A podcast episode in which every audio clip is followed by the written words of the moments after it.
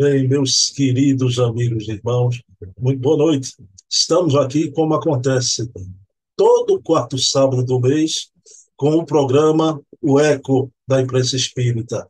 Sempre na companhia agradabilíssima com um homem da imprensa espírita, Leonardo Marmo Moreira, de São João Del Rei.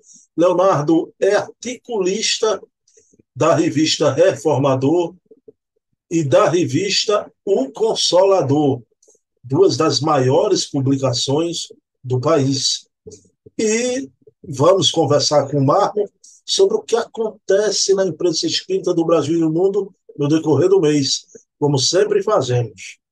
O nosso programa, o Eco da Imprensa Espírita, tem a grafia diferente, com acento no E e com FH, porque o patrono desse programa, meu e de Mármore, é Luiz Olímpio Teles de Menezes, aquele que é o pai da imprensa espírita no Brasil, que fundou o primeiro órgão de divulgação espírita no Brasil, o Eco da Lentúmulo, com acento no E e com CH. Então, mantemos a grafia desse nosso programa maravilhoso com o né? Sempre uma honra e uma satisfação. Mas não é apenas esse o programa, não é? No nosso canal. Temos oito programas, não é? Quatro semanais, quatro mensais. Todo domingo, às 20 horas, temos o programa Bezerra de Menezes, o Kardec brasileiro, conversando com Luciano Clay, historiador, biógrafo de Bezerra. Toda terça-feira, às 20 horas, temos o programa Hermínio Semiranda, o grande escriba, conversando aqui com a filha do Hermínio, a Ana Maria Miranda.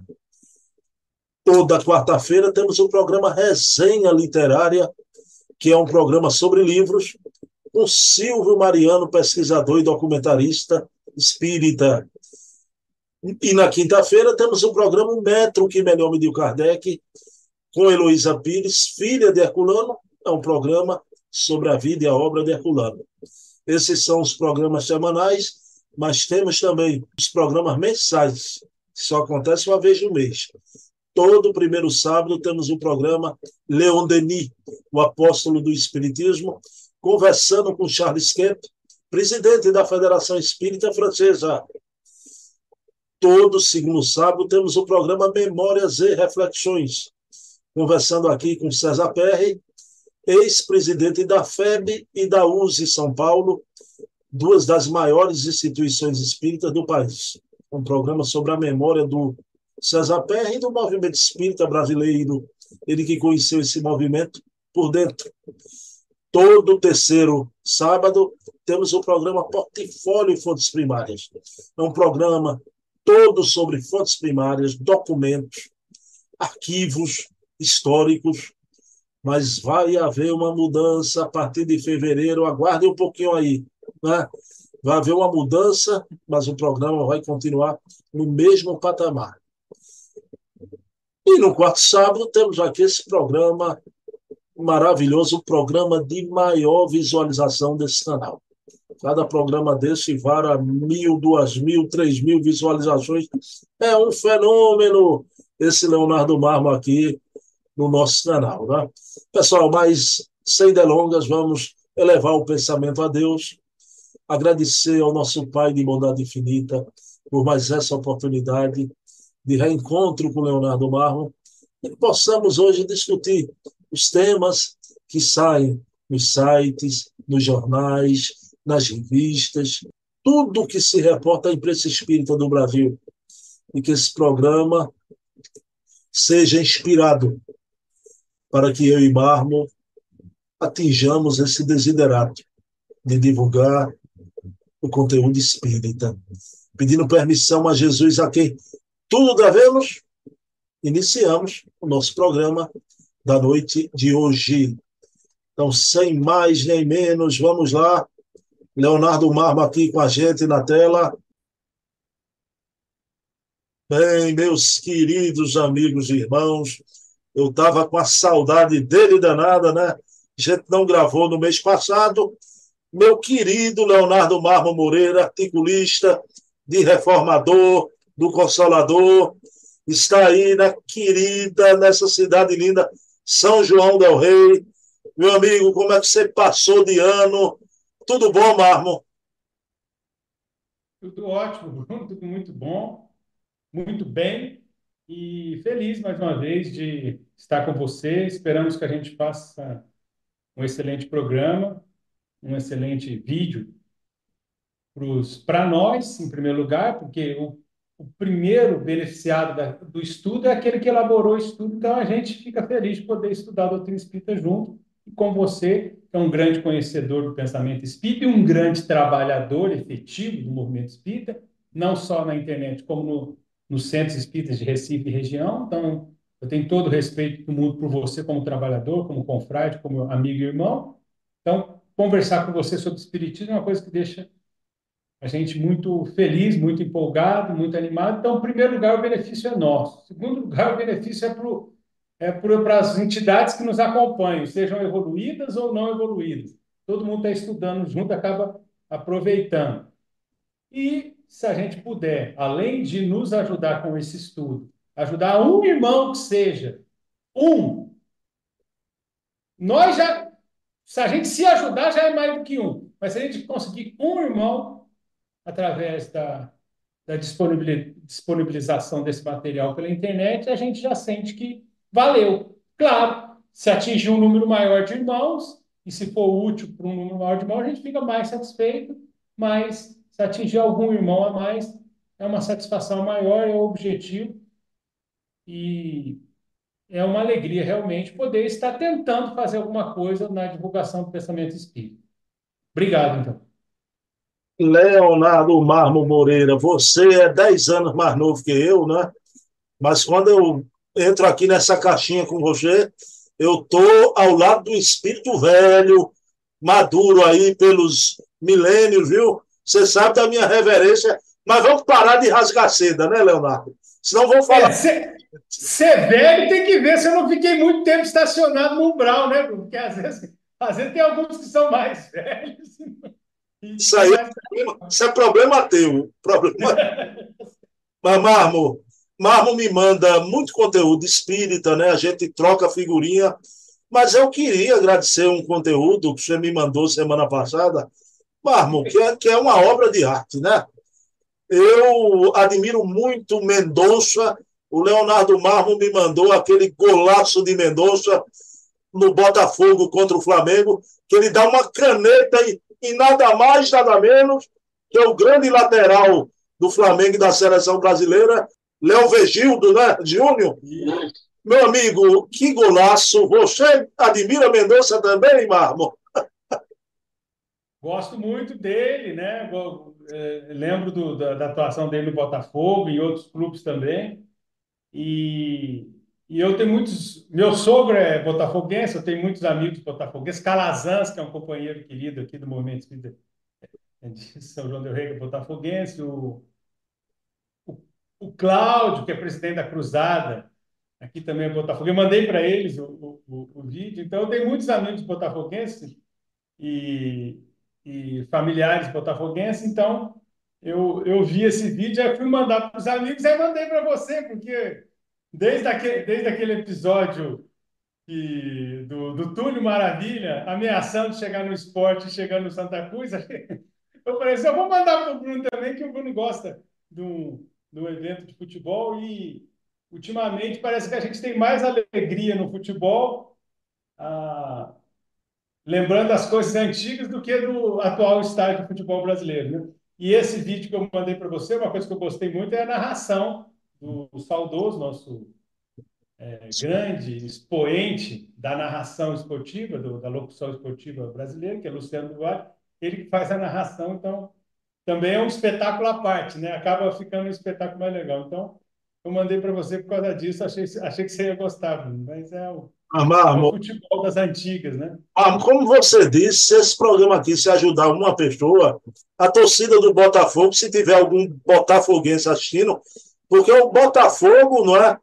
Então, foi uma demonstração da maior entrega de um título no futebol brasileiro, né? Era o campo... A região aqui tem muito botafoguense. São João del Rei tem um pouco, não muito, mas tem um pouquinho, tem um, um grupo de botafoguense razoável, não é das torcidas maiores. Porque tem a, a do Flamengo, a do Cruzeiro do, e, e, do Atlético, mas tem um grupo razoável de botafoguenses que São João do Rei, mas Juiz de Fora tem muito botafoguense, não sei por que razão histórica, mas Juiz de Fora, aqui próximo, tem muito botafoguense. É, um é uma das cidades que tem mais botafoguense que eu conheço. Você sabe, Bruno, você está falando isso sobre alegria, sobre. Você me fez lembrar do famoso programa da Ana Maria Braga, no qual o Divaldo Pereira Franco foi conceder uma entrevista, já há alguns anos. E o Divaldo contou nesse programa, revelou nesse programa, e está no YouTube, o pessoal pode achar, quando a Ana Maria Braga estava enfrentando um câncer, doutor Bezerra de Menezes, que estava com ele ali no programa, ajudou ela na cura do câncer, ajudou ela a estar tá aí firme até hoje, ele auxiliou ela muito, porque os amigos espirituais valorizam muito a alegria. E ela seria uma pessoa, pela audiência do programa, pelas manhãs, início do dia, que ajuda muitas pessoas no, no, na luta do dia a manter a alegria, a motivação, a alegria de viver, o amor, a empolgação pela vida, mesmo que esteja enfrentando dificuldades.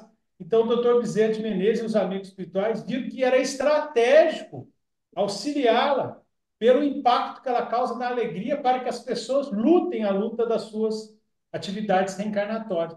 Então, isso que você está falando, eu sei que você está dando uma pincelada mais leve no, na nossa temática, mas realmente tudo que a gente percebe, algumas análises do Raul Teixeira também, mostram que tentar manter um certo nível de otimismo, de alegria, é algo fundamental para o nosso bem-estar e a nossa produtividade espiritual e os espíritos trabalham muito em cima disso, é verdade. Bom, já cumprimos a nossa parte, né? Procurando elevar a autoestima dos botafoguenses. Né? Ah, meu querido Marmo, vamos lá.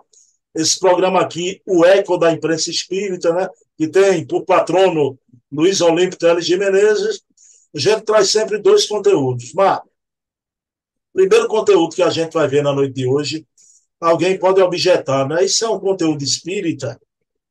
Vejam bem, esse vídeo viralizou né, nas redes sociais e tudo que é página espírita divulgou esse vídeo, né? que é um processo é, muito esquisito para quem não é afeito ao fenômeno mediúnico, né? e principalmente desse jaez, né? fenômeno para mim obsessivo, e os espíritas, uma coisa que me surpreendeu é que colocam em suas páginas a possessão demoníaca. Isso aqui a gente vai destrinchar com Leonardo Marmo, né? Mas eu pediria a você, Marmo, são dois vídeos muito rápidos, né?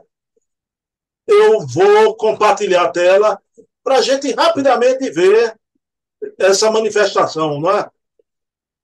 Então, vou pedir licença aos amigos aqui, rapidinho, Pronto, Leonardo Marmo, vamos ver aqui no Big Brother Brasil, esse participante é, vai dar vazão é, a uma suposta, daqui a pouco a gente destrincha isso, manifestação e as moças que o acompanham ficam amedrontadas, se retiram, uma fala o nome de Jesus e ele começa a rosnar.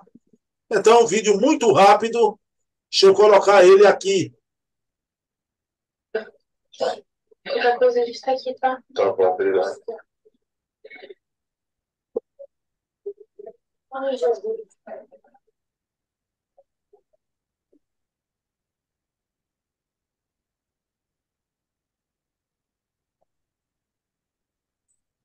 Pronto, esse é o primeiro vídeo. O segundo mármore, as pessoas que assistirem sem a devida noção. Ele é mais impactante. Vamos dar uma olhadinha nele. Pronto, Marmo, esse é o segundo vídeo. Vamos assistir.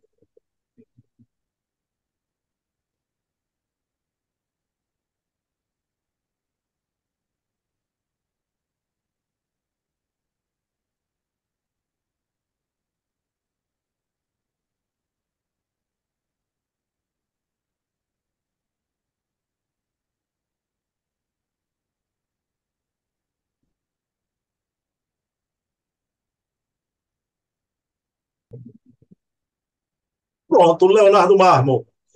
Veja bem, uh, os dois vídeos já. Né? O segundo é, é algo impressionante, né? Tratando aqui de veracidade. Mas eu queria te fazer uma primeira pergunta, Marco. Como eu te falei, o pessoal coloca muito no, no, no, nos sites espíritas, né? viraliza uma coisa dessa e usa a expressão possessão demoníaca. Né? Aí eu pergunto a Marmo, Marmo, isso teria sido uma possessão demoníaca ou uma subjugação? E se você puder diferenciar aí uma coisa da outra. É, o caso, o caso é o seguinte: é possível que seja um caso de obsessão? É possível. Primeira coisa, vamos tentar entender a orientação espírita. Segundo a questão 459 do Livro dos Espíritos, Kardec discutiu exatamente isso. Exercem os espíritos influência sobre os homens? E a resposta dos espíritos foi categórica. Muito mais do que imaginais, muito mais do que supondes. Frequentemente são eles que vos dirigem. Então, como diz o apóstolo Paulo, em tudo que fazemos há uma nuvem de testemunhos. Os espíritos estão à nossa volta. Estão à nossa volta, quer queiramos, quer não queiramos. André Luiz, várias vezes na sua obra, ele comenta o seguinte, que ele andava por avenidas, por exemplo, do Rio de Janeiro e de outras cidades, avenidas, e, e via as pessoas encarnadas se locomovendo, deambulando, caminhando pela, pelo centro da cidade. E eram raras aquelas que andavam sozinhas, sem companhias espirituais. E muitas das que tinham companhias espirituais com mais de um companheiro espiritual, com mais de um acompanhante desencarnado sem entrar no mérito se era orientação ou era, ou era uma influência mais para negativa, não, não necessariamente caracterizando uma obsessão propriamente, mas às vezes uma influência de um nível mais baixo ou até realmente uma influência negativa. Então, o que, que acontece? Então, os espíritos estão aí. Essa é uma discussão que a gente tem que fazer. O problema é que a questão do estudo espiritual, é, normalmente, quando surge um fato assim que provoca o interesse das pessoas, as pessoas querem construir a casa pelo telhado. As pessoas não têm alicerce, porque não construíram um, um, um conhecimento básico sobre o assunto antes. Então, muitas vezes o camarada é convocado a emitir uma opinião, mas ele não construiu os alicerces para ter uma opinião bem fundamentada. Então, essa informação de Kardec, que é obviamente confirmada pelas obras subsidiárias do Espiritismo e do espiritualismo, obras do espiritualismo respeitáveis e grandes médios, sem nenhum compromisso com o pensamento kardeciano, confirmam essa realidade. Os espíritos estão à nossa volta. Daí a caracterização de um processo obsessivo é uma, uma, segunda, uma segunda circunstância. Você tem uma influência espiritual negativa, que não necessariamente é uma obsessão simples. Se ela for alimentada, ela dá origem a uma obsessão simples. Se essa obsessão simples for alimentada e for mantida a médio longo e longo prazos, normalmente ela vai crescendo vai se instalando. E o acoplamento perispírito a perispírito tende a aumentar, gerando um quadro é, mais acentuado. Não estou dizendo que é o que aconteceu, mas é essa a informação básica que a gente tem que ter. Então, na verdade, quando você entende esse quadro geral, que tem as suas bases na existência do perispírito, o corpo espiritual na linguagem de Paulo de Tarso, o psicossoma na linguagem de André Luiz, o corpo astral, como diriam os nossos irmãos orientalistas, ocultistas, etc.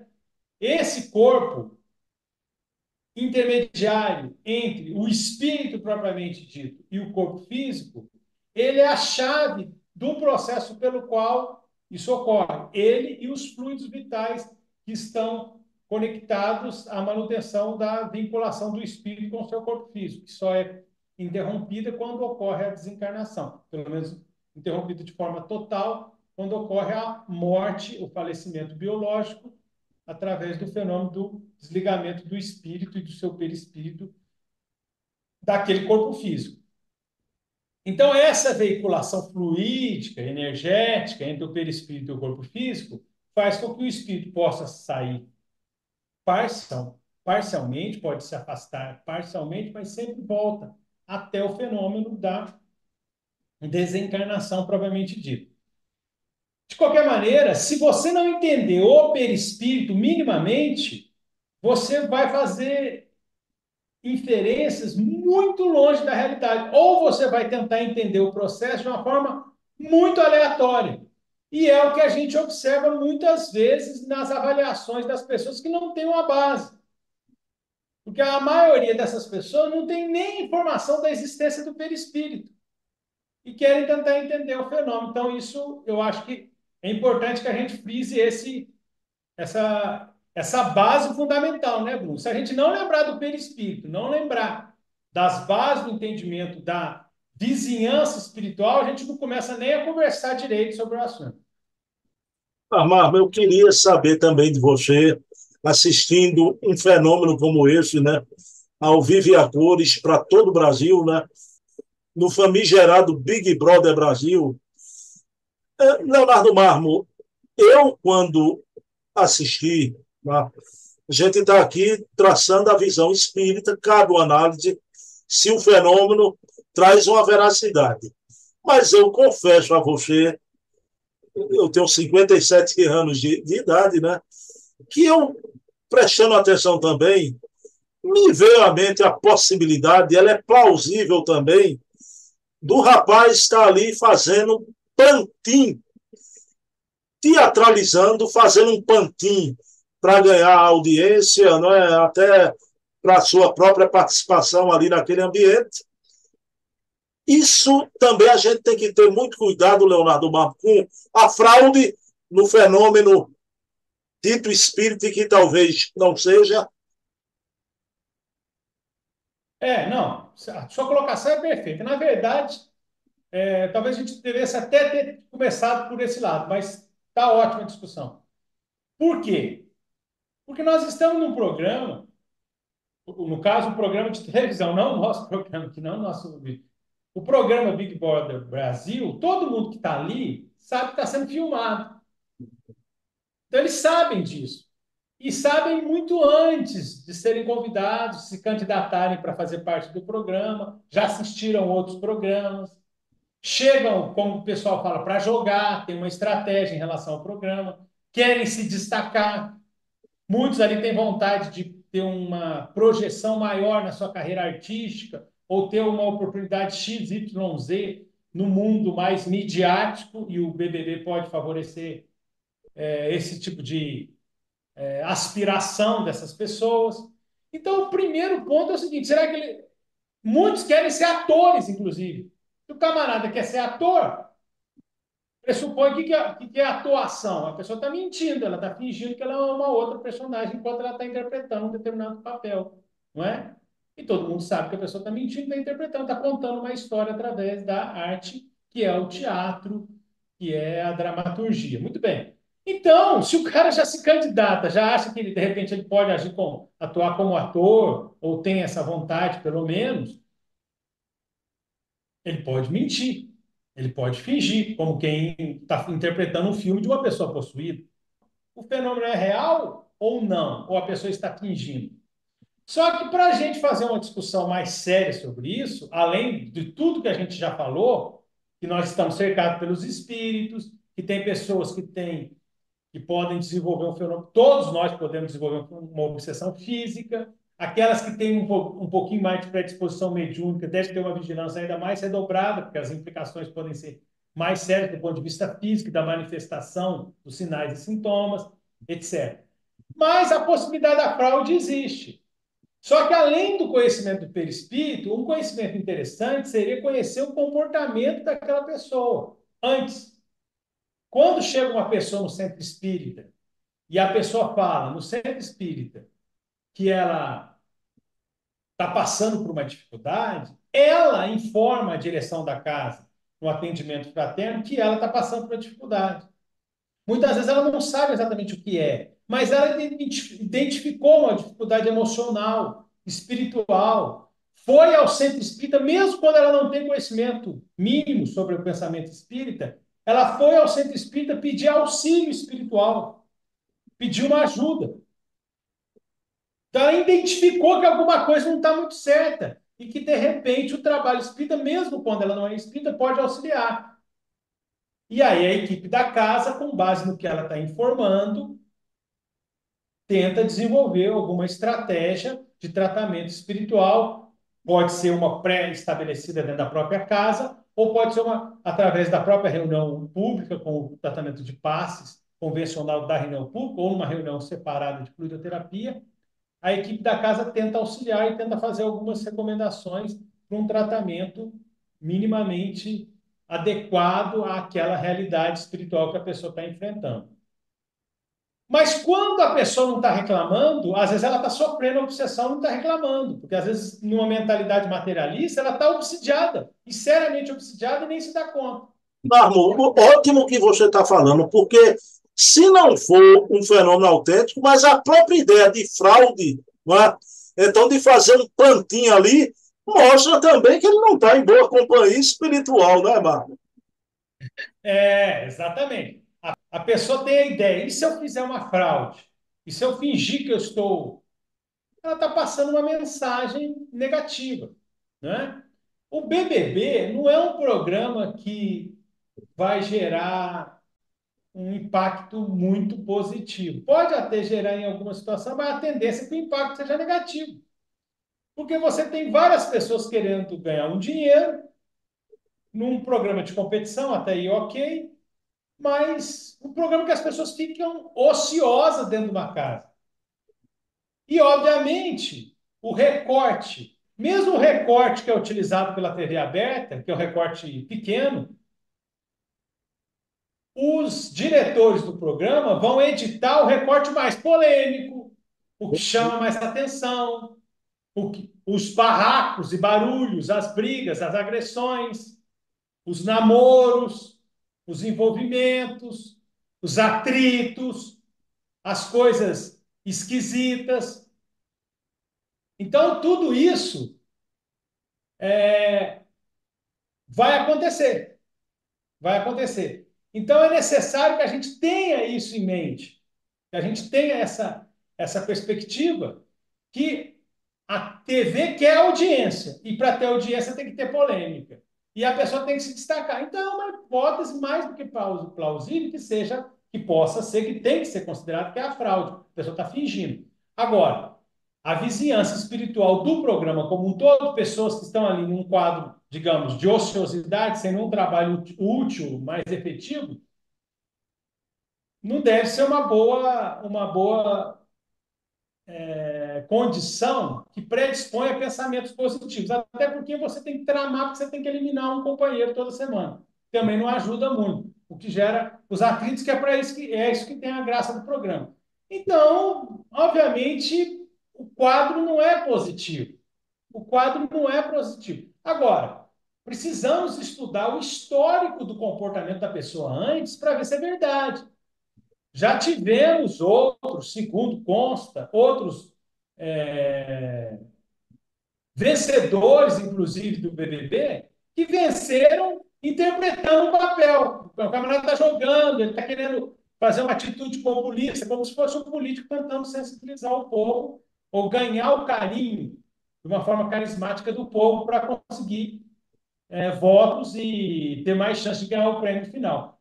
Então, pode ser fraude, pode ser obsessão, e o seu comentário é, é interessante. A pessoa que já tem essa estratégia, ela já está criando um certo, um certo uma imagem negativa. Né? Marmo, eu queria te fazer ainda uma última pergunta a um participante da casa que era católico e que não gostou daquele tipo de manifestação, né? e que aquilo era o rapaz era um macumbeiro e que ele não estava ali no programa para assistir uma coisa daquela, né?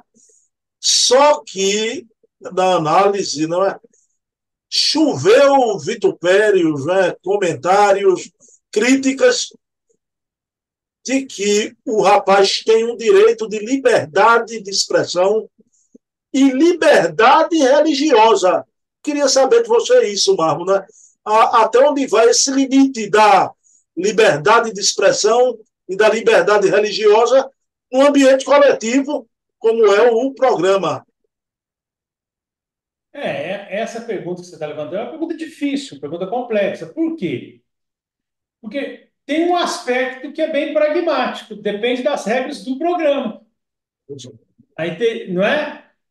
Certamente, quando a pessoa se candidata a fazer parte do Big Brother Brasil, a Globo deve, os diretores devem passar para ela uma planilha com uma série de itens e que a pessoa deve firmar, deve assinar, que ela se compromete em aceitar as regras do programa e não violar as regras do programa, caso contrário, ela vai ser eliminada.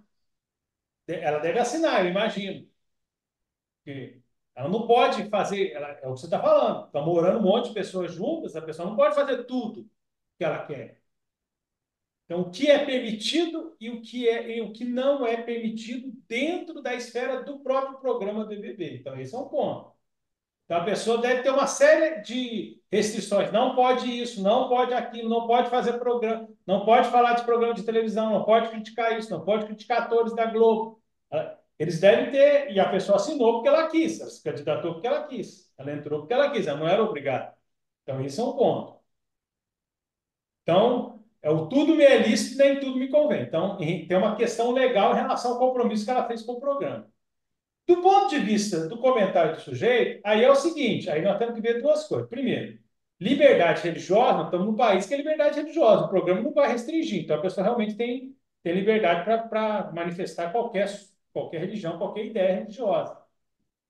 Em relação a estar obsidiado ou não, tem que analisar melhor essa discussão. Por quê? Porque estar obsidiado, logicamente, o demônio não existe.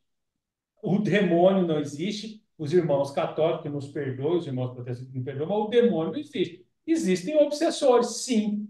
Né? Mas, enfim, independente se é o demônio, se não deixou de ser, e não é, o problema espiritual de obsessão pode acontecer com católicos, com protestantes, com espíritas, com espiritualistas, com umbandistas, com teosofistas, com dirigentes espíritas, com padres. Qualquer pessoa pode sofrer obsessão.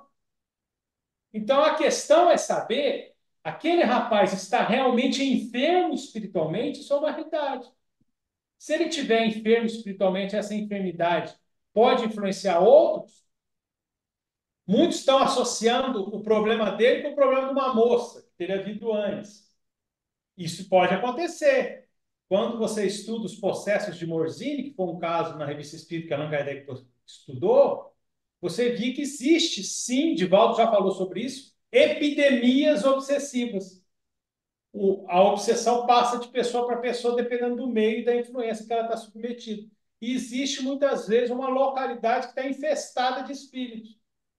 Existem casas mal assombradas, aliás, é um excelente livro, um clássico do Espiritismo, de Camilo Flammarion, As Casas Mal Assombradas. Isso existe, porque os espíritos acabam se adequando àquele local. E às vezes não é fácil você fazer uma desintoxicação, uma, uma espécie de limpeza psíquica daquele lugar. No livro Obreiros da Vida Eterna, de André Luiz, eles passavam, você vai lembrar, Bruno, o fogo depurador. Em determinados momentos, a casa transitória de Fabiano e outros amigos espirituais passavam o fogo depurador para limpar para fazer uma limpeza psíquica de regiões do umbral. Então, isso pode acontecer. Da parte do dirigente do programa, é o seguinte: se ele for espírito ou espiritualista, o quadro de perturbação espiritual do indivíduo chegou a um tal ponto que ele tem que ser eliminado do programa, o que foi identificado a enfermidade, esse é um ponto. Ou, supondo que a pessoa, o dirigente do programa é materialista, então ele não admite isso. O quadro de comportamento de indivíduo, do ponto de vista de uma enfermidade psicológica, não necessariamente espiritual, mas psicológica, que é identificado por materialistas, inclusive, é, é passível dele ser eliminado do programa, ou, em função até do bem-estar dele, é passível dele ser eliminado, ou ele está jogando, ou a direção acha que ele está jogando, ou aquilo não caracteriza uma situação de risco. Então, teria que fazer essa análise. Para fazer essa análise, você tem que ter uma ideia mínima do quadro psicológico do indivíduo. E nós não temos, nós não conhecemos. Talvez os diretores do programa possam ter alguma coisa. Né? Ou aqueles que conhecem o indivíduo. O diretor do programa pode, inclusive, é, entrar em contato com os familiares, amigos da pessoa para saber, olha, ele tem, passa por uma enfermidade, está passando por isso, assim, sabe? Então, é preocupante, então isso deveria ser analisado. Agora, existem obsessões associadas a uma casa, a uma localidade? Existem. Podem ter espíritos ali? Podem. Por quê? Porque normalmente a casa é utilizada para esse programa, convenhamos, não tem uma atividade útil, diz o livro dos Espíritos, trabalho é ocupação útil, é uma atividade tá, de uma utilidade razoável. Alguém poderia falar, ô Leonardo, mas você falou sobre o caso da Mãe Maria Braga, da alegria.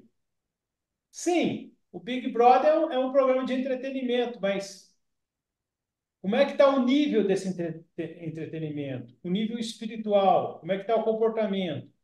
E, obviamente, é uma situação um pouco mais desgastante do ponto de vista espiritual. Que a Ana Maria Braga é um programa de variedades, com cozinha, com informações, com quadro jornalístico, de manhã, pela manhã.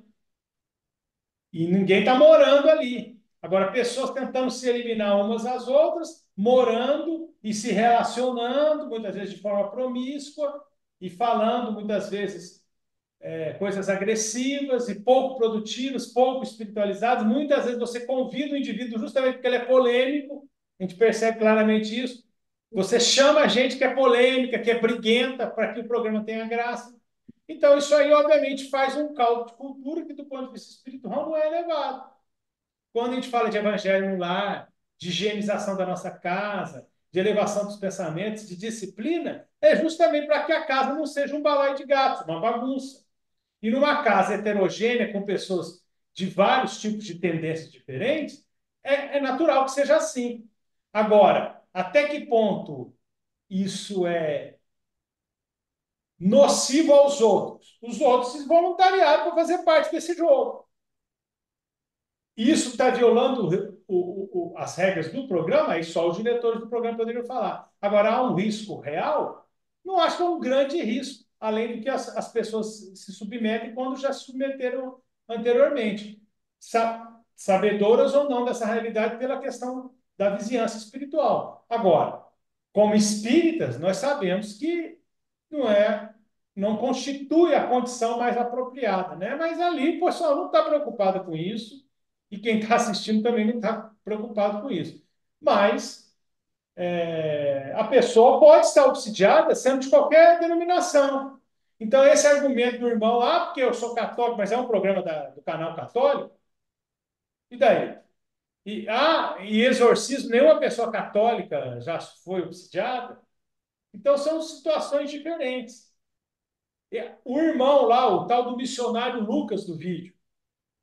Missionário Lucas, com todo respeito, ele não deve saber da existência do perispírito. Ele não sabe o que ele está falando.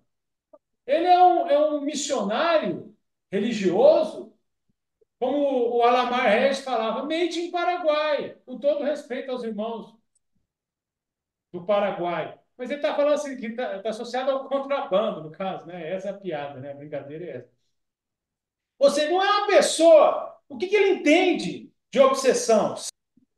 Ele se comprometeu com o estudo sério da questão para emitir opinião porque as pessoas querem emitir opinião. Tudo bem, todo mundo tem o direito de emitir opinião. Tudo bem. Se é um programa de fofoca, de variedade, ah, eu fico com medo, ah, eu não fico, beleza. Agora, um missionário religioso, numa discussão tida como religiosa, ele se chamando de missionário, eu sou missionário fulano de tal. Não, então você tem que estudar. Agora, para não falar que a gente está criticando só os irmãos de outras denominações, vou fazer uma autocrítica enquanto espírito. Estudar a pessoa tem que suar a camisa para estudar. Ela tem que gastar um pouco do seu próprio tempo. Ela tem que gastar um pouquinho da hora que ela ia para a piscina. na hora que ela ia jogar futebol com os amigos, que ela ia para musculação, que ela ia para academia, que ela ia assistir um filme. Leonardo, Leonardo, eu faço essa pergunta porque no meu ambiente espírita eu tenho amigos, né? não são poucos, que sempre querem, vamos se encontrar para o entretenimento, bater um papo, mas é toda hora, todo momento. Aí eu só faço uma pergunta: e o tempo de ler? Fica onde? O tempo de ler. É, exatamente. Ô, Bruno, uma vez eu falei para o nosso confrade, o Alexandre Fonseca, Alexandre Fonseca, eu falei o seguinte: Alexandre, você sabe que tem muitos irmãos que são Kardec estrito porque são preguiçosos. O cara nunca se dispôs a gastar as suas horas livres de noite, de madrugada, sábado e domingo, para ler obras das obras subsidiárias. Você tem que gastar tempo, você tem que ter raça, você tem que ter determinação. Ele nunca, ele é preguiçoso. Então ele se torna Kardec estrito por conveniência, porque ele não leu nada. Vai ler um livro, esse As Casas Mal Assombradas de Camilo Flammarion, vai ver se é fácil ler. Lê aí, pega aí. 400 páginas, aquela letrinha. Vai ler. Tenta ler. O que você está falando, o nosso pesquisador, meu amigo aqui do Recife, Luiz Jorge Lira Neto, a questão de, de animais do mundo espiritual, né? Jorge me deu uma resposta parecida com a sua, né? Bruno, esse pessoal não é médio, Bruno. Agora, junta é. com você, né? Não leem nada, outra literatura que aborde a questão e como aborda, né? Não são médios, nunca tiveram um sonho lúcido, nunca tiveram nenhum arrepio, alguns nunca aplicaram um passe. E tem outra coisa, Bruno. Também tem os evangelho estrito. Anote aí. Evangelho estrito. Às vezes você vê palestra, o cara adulto, homem velho, até às vezes renomado, vai fazer uma palestra sobre a parábola do bom samaritano. Meu Deus. O cara fica uma hora e dez falando sobre a parábola do bom samaritano, ou a parábola do semeador. Por quê? Por que será? Porque é fácil. Você não precisa preparar nada. Você não, você, você não precisa ler nada. Você não precisa estudar. E aí o que acontece? O movimento espírita fica sem saber nada também parecendo uma igreja. Ou às vezes até pior do que a igreja. Eu estava relendo hoje o caso, que tem a ver até com o que a gente está discutindo de fraude, o caso dos irmãos Davenport. Os irmãos Davenport foram médios espetaculares. Está lá. Toda o Arthur Conan Doyle, História do Espiritualismo, está tá em vários, vários livros de histórias do, do, do movimento espírita e do espiritualismo. Eles faziam reuniões para 3 mil pessoas, ao contrário de Daniel Douglas Home. Ao contrário de Daniel Douglas Home, os irmãos da Venport chamavam, falavam, desafiavam o povo. 3 mil pessoas no teatro, desafiavam. Vamos lá, é mentira? É fraude? É mágica? É espírito? Venham ver, venham comprovar, venham os adversários. Era um negócio impactante. Você, um negócio incrível, interessantíssimo. Você já viu alguma palestra no movimento espírita sobre os irmãos Davenport? Você já viu alguma palestra no movimento espírita sobre os irmãos Ed? Sobre Henry Slade? Você já viu uma palestra no movimento? Agora, o cara vai lá, faz aquele, né? Vai falar daquele jeito de padre, aquele jeito de choramingão, e vai falar sobre a parábola do bom samaritano, e vai chorar na humildade, com aquela vozinha. Por quê? Porque é mais fácil, porque não precisa estudar. Então, o que acontece é o seguinte: assim como tem esses opiniáticos aí, esses opinadores, que não, não sabem nem o que é obsessão, não sabem nem o que é perispírito, e vão falar sobre o caso de possessão, e tem esses também que nunca tiveram mediunidade nenhuma, também tem os evangelhos estritos. Ah, eu sou muito apegado ao evangelho. Você é muito apegado ao evangelho ou você tem preguiça de ler? Se é uma pessoa que estudou outras obras, por quê? Porque quando a pessoa estudou, o evangelho surge nas palestras dela, mas a pessoa não fala só sobre o evangelho. É mais fácil falar sobre o evangelho gerando uma infantilização do movimento espírita. Às vezes a palestra é sobre uma parábola de Jesus. Meu Deus, mas é palestra para adulto.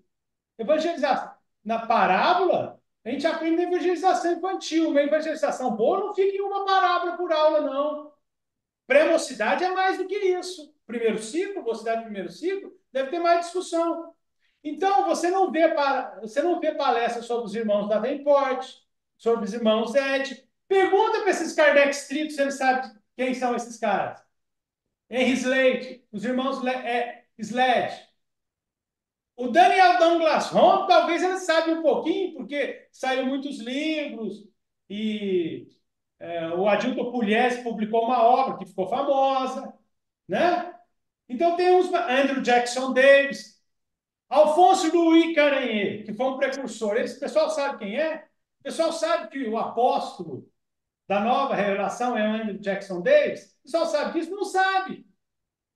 Por quê? Porque é mais fácil você falar, eu gosto de Kardec. É lógico.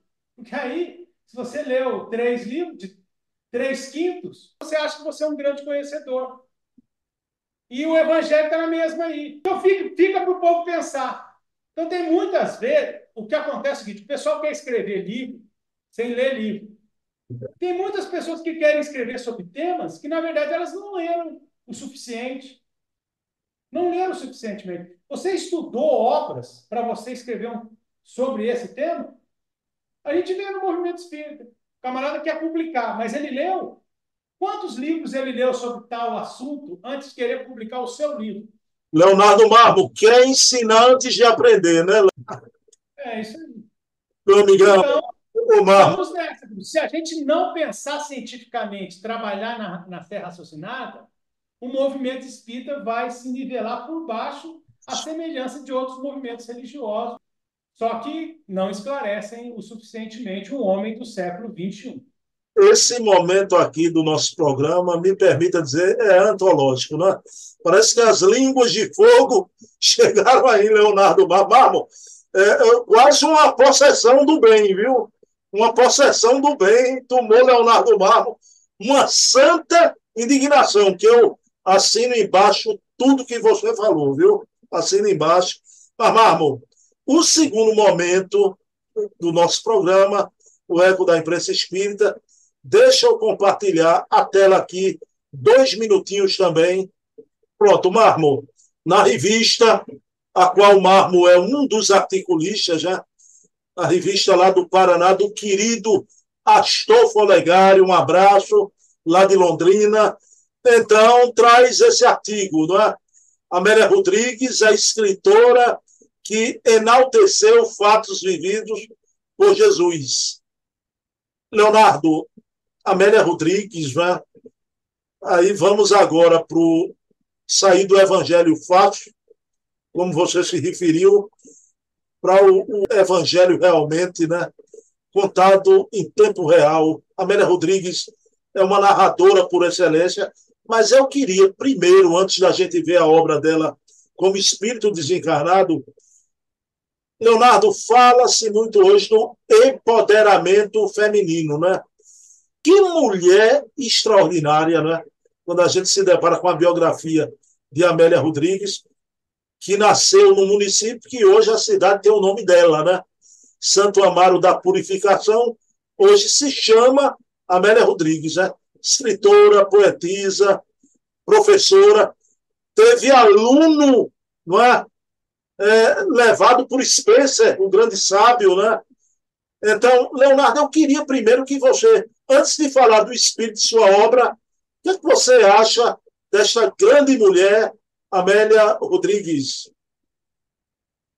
Amélia Rodrigues, ela tem uma trajetória muito bonita. Ela nasceu em 1861 e desencarnou em 1926, já tendo depois do, do aniversário. Então, desencarnou com 65 anos completos. Então, uma vida até perto da expectativa de vida dos dias atuais, uma vida até não muito longa, né? 65 anos, mas normal para a época, né? Hoje a gente já acha, se a pessoa desencarnar com 65 anos, a gente acha que ela desencarnou muito jovem. Naquele tempo, nem tanto. A expectativa de vida no Brasil era bem menor. Mas ela teve uma vida muito pujante intelectualmente e ela é um, é um bom exemplo daquilo que a gente sempre fala, Bruno, já falamos aqui em outra oportunidade, e você comentou de uma forma muito bela, inclusive, do floresça onde você foi plantado. Acho que a Amélia Rodrigues passa um pouco essa mensagem para nós. Ela floresceu aonde ela foi plantada. Por quê? Porque é, desde cedo ela demonstrou um amor às letras, à licenciatura, ao magistério, à docência muito forte e um amor à educação de uma forma geral. E ela se dedicou a essa tarefa já na sua cidade de origem, se destacando, trabalhando oito anos na sua cidade. Ela foi transferida para a capital da Bahia, Salvador, e também atuou de forma muito intensa juntamente com o seu trabalho na área da, da atividade intelectual fora da sala de aula. Porque era uma poetisa, era uma teatróloga, era uma pessoa preocupada com questões, digamos, da educação integral, da educação mais profunda. Então, ela realmente tem essa, essa atuação na vida dedicada a um trabalho na educação e a um trabalho espiritual.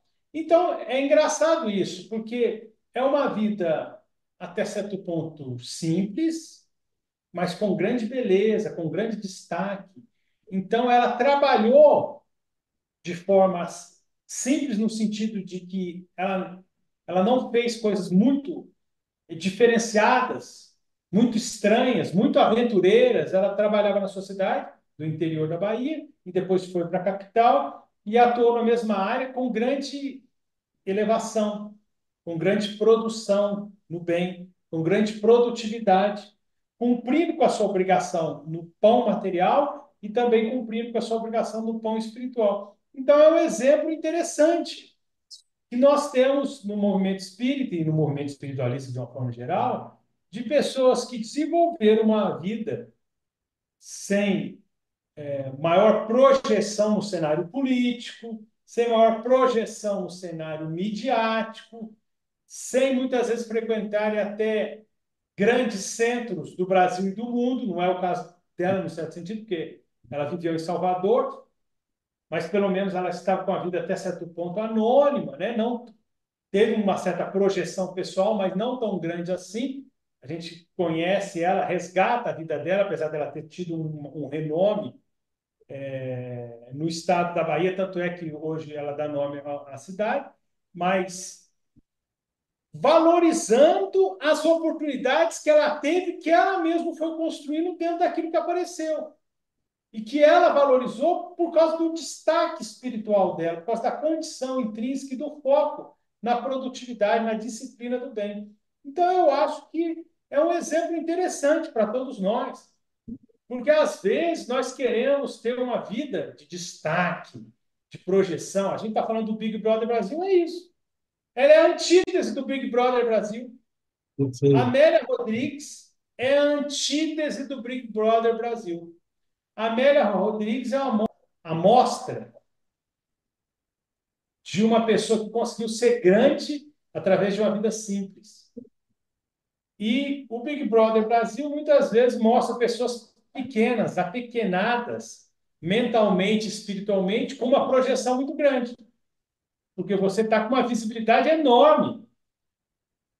O Brasil inteiro assiste isso. Até o exterior, a América do Sul também. Muitas vezes os países da América do Sul assistem esse programa brasileiro, esse programa estão assistindo, olha, principalmente na divisa. E o que, que a gente percebe? Muitas vezes pessoas sem o que oferecer de mais significativo. Ou mesmo pessoas que poderiam ter algo para oferecer, não estou dizendo que, que elas não têm, mas dentro da proposta do programa e dentro daquilo que elas estão se dispondo, elas não estão oferecendo. E a Amélia Rodrigues é, uma, é, um, é o contrário disso. Uma vida simples em que ela projetou o seu destaque pela sua luminosidade, pela produtividade no bem, certamente sem nenhum interesse de maior projeção pessoal. Se você tiver uma projeção maior, dentro do trabalho do bem, ótimo. É até melhor, porque o seu trabalho vai ter um impacto maior. Mas cuidado, é o que o Divaldo Franco diz. Cuidado, a madrinha da tropa leva a primeira pedrada. Quem Isso. vai na frente, quem vai na frente paga o preço. Ô Marmo, você citou aí a expressão que não é minha, viu? A expressão é do grande historiador Anatoly France, né? onde Deus lhe plantou, floresça, né? A Amélia deu o exemplo. Mas, Leonardo Marmo, não posso deixar de perguntar, esse espírito, ali na Bahia, na mesma Bahia do Divaldo Franco, né? no mundo espiritual, através de Divaldo, vem fazer uma obra maravilhosa, uma obra psicográfica. Leonardo, minha obra de evangelho né, que mais me emociona é Paulo Estevão, do Chico Xavier. Agora, eu já falei para você em determinado momento que está próximo de, de Paulo Estevão, né? uma obra linda da Amélia Rodrigues, Primícias do Reino, onde ela vai traçar característica, os biótipos da, dos apóstolos, né? de Maria de Magdala. É uma obra de uma beleza singular. Não é? Eu queria saber o que o meu querido articulista percebe, acha da obra desse nobre espírito Amélia Rodrigues, psicografada por Divaldo Franco. Bom, o primeiro ponto que nós temos que lembrar é o seguinte: quando nós estudamos o texto do Evangelho, nós não atribuímos infalibilidade ao texto. É que discute isso com muita clareza, e é assim que ele faz. Ele tenta reunir aquilo que faz sentido, que tem lógica, sem nenhum momento dar o caráter de infalibilidade. Mas aquilo que tem lógica, ele faz um controle da concordância dos ensinos de Jesus e tenta extrair do texto aquilo que está mais reforçado. E aí aquilo é ilustrado pelas instruções dos Espíritos. Então foi uma maneira muito bela e muito inteligente de montar o Evangelho com o Espiritismo. E no caso do, do, dos milagres de Jesus, ele trata em a Gênese, ele levanta hipóteses e não fecha as hipóteses. Olha só que coisa. E não fecha as hipóteses.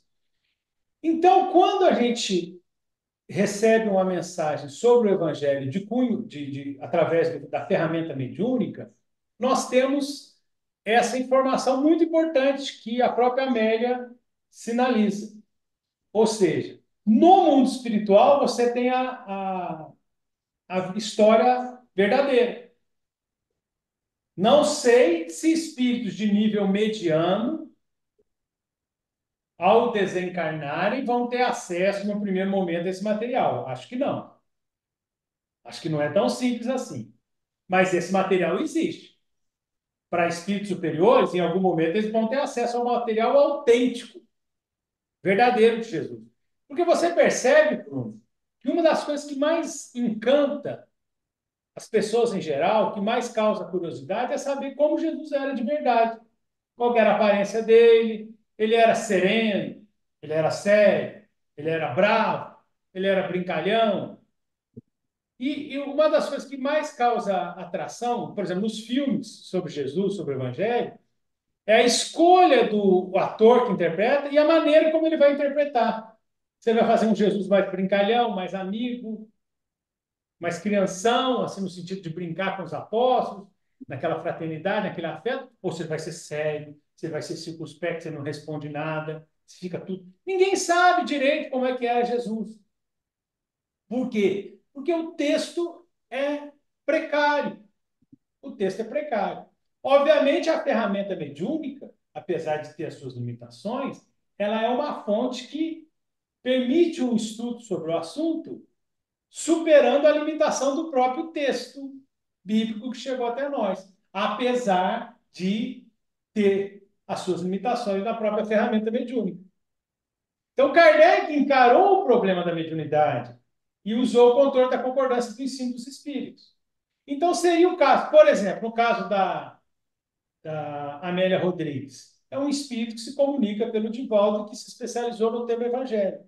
Nós poderíamos pegar também as mensagens sobre o Evangelho que vieram, por exemplo, de Humberto de Campos, no livro Boa Nova. E nós podemos fazer um cruzamento para fazer o controle da concordância universal, ou as mensagens sobre o Evangelho, ou sobre o período apostólico, de Emmanuel. Não é?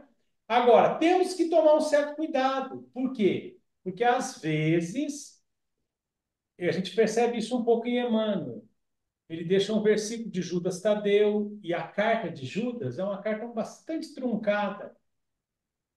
ele cita dois versículos do Apocalipse, e eu não preciso dizer que o Apocalipse é um texto bastante complexo. Então, a gente também não pode interpretar como autêntica todas as implicações de um versículo isolado, como a gente tem visto em alguns casos, só porque Emmanuel comentou. Porque Emmanuel usa nos seus chamados livros de mensagem, Ponte Viva, Caminho, Verdade e Vida, Vinha de Luz, é, Pão Nosso, Palavras de Vida Eterna, é, etc. Ele, ele, ele faz o quê? Ele usa como uma epígrafe, ele usa como um símbolo, ele não vai explicar aquela frase, ele não vai relatar o que de fato aconteceu, ele vai usar aquela frase como símbolo. Às vezes ele relembra alguma coisa e dá alguma informação sobre a época do Evangelho, e muitas vezes não. Na maioria das vezes ele não fala nada. Ele usa aquilo como símbolo e fala sobre a natureza, sobre a agricultura, sobre o trabalho do homem na cidade, sobre o progresso, sobre como os passarinhos é, vivem, sobre como a semente é, se desenvolve quando ela cai no solo, sobre a dor, sobre o sofrimento. Então, é uma frase símbolo. Então, nós precisamos saber estudar para saber fazer esse controle de concordância. Porque, de fato, no mundo espiritual, a história autêntica está lá. Mas Amélia Rodrigues, Humberto Campos tiveram acesso a essa informação e puderam trazer toda a informação. Então, nós precisamos fazer esse controle da concordância do ensino dos espíritos, usando Emmanuel, Humberto de Campos, Amélia Rodrigues, fazendo esse controle da concordância com o texto. Você mesmo abordou aqui em outro programa, né, que Paulo Estevão, por exemplo, houve um intermediário entre o Chico Xavier e o apóstolo Paulo, que era o verdadeiro autor da obra Paulo Estevão, né? Você trouxe isso aqui no programa, né? E o Emmanuel foi exatamente aquele anteparo, né? Aquele anteparo. Agora, a, quando eu falei no, no Paulo Estevam, aquela narrativa do cotidiano daqueles personagens é que é enternecedor. Eu, eu, o que a gente vê em Paulo Estevam, comparável, você citou também Humberto de Campos, a Boa Nova, belíssimo, né? Agora, Amélia Rodrigues, pelas qualidades né, que adornavam o seu espírito, que você se referiu no começo, né? Ela parece que, que transmite com a poesia, que era uma poetisa, né? É uma obra que tem uma beleza Marlon, extraordinária, né? Uma grande beleza, uma obra muito bem escrita, muito bonita, né? É a, é a famosa autora do poema da gratidão, que ficou tão emblemático nas poesias de fechamento das, de muitas das palestras do Dival durante muitos anos, e era a deixa do final, e que ela é longa, então os espíritos aproveitaram para dar aquele passe, para fazer aquele tratamento espiritual aos espíritos amigos, às pessoas que assistiam às palestras do Divaldo, porque o Divaldo realmente, com todo o mérito do mundo, arrastava multidões, e quando a gente diz de multidões, não só de espíritas, mas também de espiritualistas em geral. Então, é, a Amélia Rodrigues tem todo o mérito, e ela dá uma contribuição. E a gente precisa considerar essa contribuição. Porque o que a gente percebe é o seguinte: quantas vezes você. Vamos voltar na discussão anterior. Quantas vezes você tem visto a Amélia Rodrigues ser citada em algum estudo do Evangelho? Ou, é o que eu estou dizendo, uma corroboração, um controle da concordância. Vamos colocar Amélia Rodrigues, Humberto Campos, Emmanuel, ou vamos fazer um controle da concordância entre as parábolas e os ensinos. Isso não é muito comum. Próprio trabalho do Bart Herman, o famoso Bart Herman, mostra que muitas das passagens do Evangelho e muitas das cartas também não aconteceu exatamente e os autores também não são aqueles. Então nós precisamos ter muito cuidado, porque a fé raciocinada e a ferramenta mediúnica traz para nós um canal a mais dentro da nossa busca pela verdade. Que os irmãos que não aceitam a mediunidade, os irmãos católicos, os irmãos protestantes e outros, eles não têm esse canal. Eles não têm. Então, é infalibilidade pela infalibilidade fica essas discussões que muitas vezes não acrescentam e fica esses companheiros aí, por exemplo, falando de obsessão sem nunca ter estudado o assunto obsessivo, nem saber que existe o perispírito. Então, é necessário que a gente saiba como estudar, e nós, como espíritas, deveríamos saber. Fazendo uma análise qualitativa, como Allan Kardec fazia, e tentamos fazer as corroborações e ver aquilo que se repete através de diferentes médios, diferentes espíritos, de um gabarito elevado, como é o caso da Amélia Rodrigues. E aí a gente vai ter segurança na hora que confirmar a Amélia, supondo, por acaso, Amélia confirmando Emmanuel, confirmando Humberto de Campos, e confirmado por uma discussão, digamos, de Allan Kardec, no Evangelho do Espiritismo, no livro Gênesis. Então, a gente sente mais segurança ao fazer esse tipo de estudo.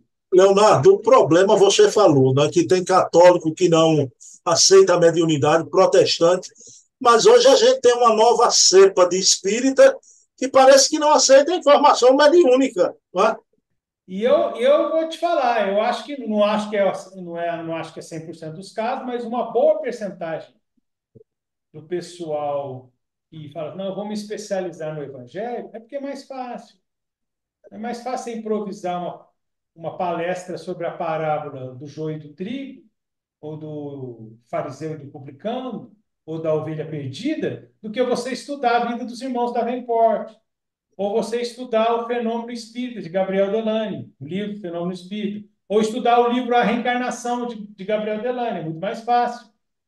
Você não, você não sofre, você não tem trabalho para preparar a palestra, mas o povo faz essa palestra. E aí o que acontece? A gente não percebe o esclarecimento a mais que uma palestra espírita deveria fornecer em relação ao que a gente tem nas outras denominações. Por quê? Se é para falar a mesma coisa, por que, que veio o Espiritismo? E, se, e, tem palestra espírita que você fala assim, nossa senhora, eu não percebi nada, eu não aprendi nada. Um pastor ou um padre fala, falaria isso às vezes até melhor. Então, precisamos valorizar o pensamento espírita e a maneira de estudar lúcida, científica, de base científica da informação espírita.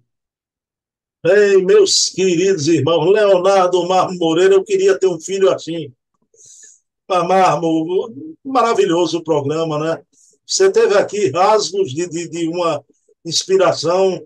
Eu vou assistir e reassistir esse programa, não é? Mas, meu querido, como a gente sempre faz, você faz a prece final, Marco.